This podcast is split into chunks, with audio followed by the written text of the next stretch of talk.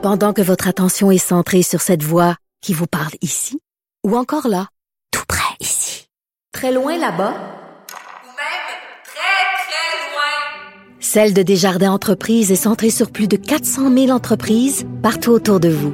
Depuis plus de 120 ans, nos équipes dédiées accompagnent les entrepreneurs d'ici à chaque étape pour qu'ils puissent rester centrés sur ce qui compte, la croissance de leur entreprise. Parce qu'en immobilier, pour être à son affaire, suivez les conseils de nos experts. Via Capital, les courtiers immobiliers qu'on aime référer. Bonne écoute. IGA est fier de présenter l'émission À vos affaires. Pour économiser sur votre panier d'épicerie, surveillez les offres et promotions de la circulaire disponible à IGA.net chaque semaine. IGA, vive la bouffe et les bonnes affaires. Richard Martineau. Plongé dans l'actualité avec des observateurs qui pensent à contre-courant.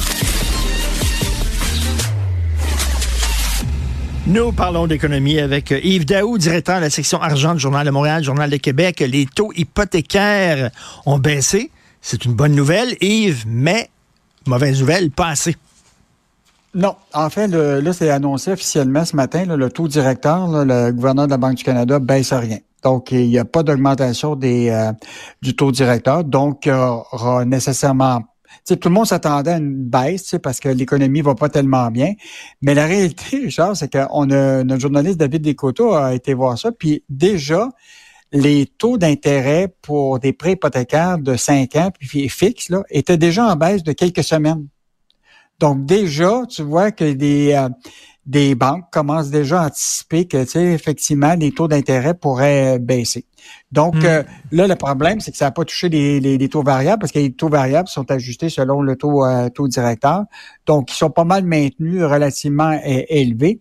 Mais, tu sais, on pose un certain nombre de questions ce matin, euh, Richard. Bon, à quoi s'attendent euh, les experts? Là, c'est les experts s'attendaient que ça bougera pas. Ben, effectivement, c'est ce qui est, ce qui est arrivé parce que ce qui les inquiétait, c'est que à cause des coûts d'emprunt, les dépenses des consommateurs ont baissé, les dépenses des entreprises ont baissé, euh, etc. Hmm. Donc là, c'est une mi-victoire, une mi-défaite, là, d'une certaine façon.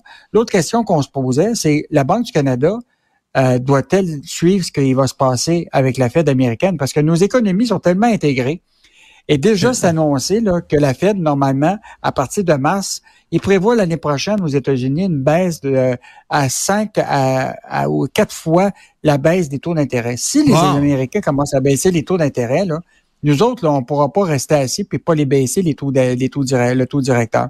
Donc, euh, Hmm. puis si tu baisses pas ton taux des directeurs, ça va nécessairement avoir un impact sur la dévaluation de la monnaie canadienne.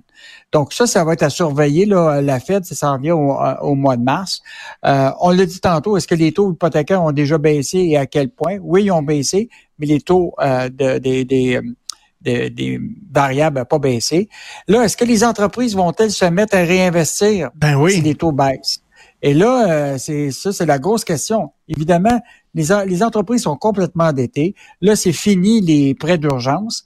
Et donc, là, ils doivent réinvestir, soit en formation, soit en main-d'œuvre, soit en infrastructure en automatisation.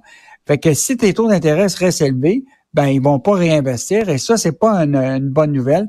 Donc, euh, le, le gouverneur du Canada doit juguler vraiment avec ça. Puis la dernière question que tout le monde se pose, est-ce que le prix des maisons va, va baisser si les taux baissent? Jusqu'à date, ça n'a pas l'air d'avoir aucun impact. Euh, les prix restent quand même euh, relativement euh, élevés.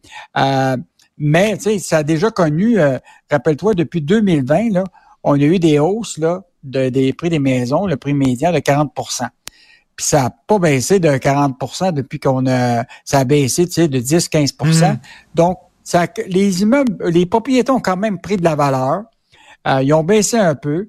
Puis là, si les taux d'intérêt commencent à baisser, en tout cas pour les taux fixes, ben, peut-être que le marché va recommencer à, en tout cas pour ceux qui ont de l'argent puis qui vont vouloir s'acheter une propriété, propriété, ça va être peut-être positif. Bref, les taux d'intérêt baissent, mais pas suffisamment pour que ça ait vraiment un véritable impact euh, dans, dans nos poches et sur l'économie. Comment ça se fait ça coûte plus cher de se faire couper les cheveux dans un salon de coiffeur?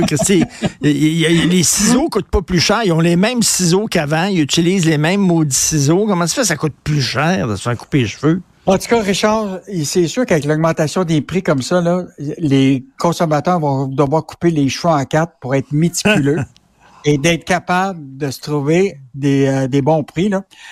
Écoute, les salons de coiffeurs nous ont dit actuellement que ils ont une augmentation de tous les produits, là, de, de fixatifs, euh, les, la teinture, tout ça, de 19% mais ils peuvent pas refiler la totalité de cette euh, facture-là aux consommateurs. Donc, actuellement, on observe actuellement des augmentations de d'à peu près 15% euh, dans les salons de coiffure. Mais évidemment, toi puis moi, là, ça nous coûte bien meilleur marché. Mais pour les, nos conjointes, là, écoute, si tu regardes, maintenant, coloration, coupe, mise en pli, mèche, sais, avant la pandémie, c'était 275 C'est rendu entre 350 et 400 dollars maintenant. Euh, Tous les prix ont augmenté en 2024, mais évidemment, euh, les, les, femmes sont beaucoup plus touchées. Est-ce que c'est euh, pour ça, est-ce que c'est pour ça, Yves, qu'on voit de plus en plus de femmes qui assument leurs cheveux blancs? Et qui sont tannés de se faire teindre les cheveux parce que je vais te dire quelque chose, ça coûte cher. Tu sais, te faire teindre les cheveux aux trois mois, là, à 400 pièces la shot, là, c'est peut-être ça aussi une décision économique en disant, regarde, j'aurai les cheveux blancs, puis c'est ça qui est ça. Ben là, ce qui est, ça, il y a ça. Puis l'autre affaire, c'est les consommateurs commencent à changer. Euh, tu te rappelles, pendant la pandémie, là, il y a du monde qui ont commencé à penser que peut-être c'est possible pour eux autres de se couper eux-mêmes les cheveux puis faire, faire leur propre teinture. Là, évidemment, à un moment, tu finis par dire... Ben là, ça donne des résultats des fois. ouais, ça donne des... Mais là, la réalité, c'est que les gens retournent euh, euh, dans les salons de coiffure, mais ce qu'ils font souvent, c'est qu'ils vont faire le minimum chez les salons de coiffure, mais tout l'aspect euh, de suivi de, de, de, de, de, mise en pli puis tout ça, ils vont le finir à la maison. ça, c'est ce qu'on appelle l'économie de bout de chandelle. mais écoute, on devrait tous faire adopter la coupe Dumb and Dumber. Tu te mets un, pot là, sur la tête et tu coupes ce qu'il dépense. Là. tout le monde aurait la même coupe.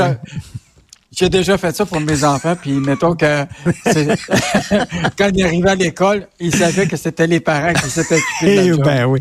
Euh, Ronac élimine 300 postes à majorité au Québec. écoute, Richard, on parle de Rona cette semaine qu'ils sont même pas capables des logiciels en français, mais là, déjà, ça avait été annoncé récemment qu'il avait coupé presque 500 postes. Euh, ben là, il s'en rajoute d'autres. Donc, 300 postes à travers le, Canada, mais dont 180 au Québec. Et le gros, c'est au siège social. Donc, euh, on voit très, très bien que l'impact, c'est d'abord d'un nouveau propriétaire qui, qui est dans le fond un, un fonds d'investissement qui, lui, là, c'est la rentabilité qui va l'intéresser. Euh, donc, tu vois, il peut, il se permettre d'avoir un logiciel euh, en, anglais, mais la réalité, c'est que là, on le voit, là, les dépenses en rénovation au niveau des ça commence à chuter là, mm. à cause des taux d'intérêt, les gens rénovent pas. Mm. La construction là, est à on s'entend là pour résidentiel est, à, est presque au plancher. Euh, mm. une baisse de presque 40% des mises en chantier. Donc, il faut s'attendre que les quincailliers, là, euh, ils vont trouver ça dur dans les, les, prochains mois parce que les consommateurs, ils, ils, sont pas là. T'sais. Ils font pas de, l'argent à vendre juste des, euh, du liquide de la vaisselle. Oh non, effectivement. quand la construction va, tout va, mais quand la construction va mal, ça va mal. On a la preuve. 300 postes coupés chez Rwanda en majorité au Québec.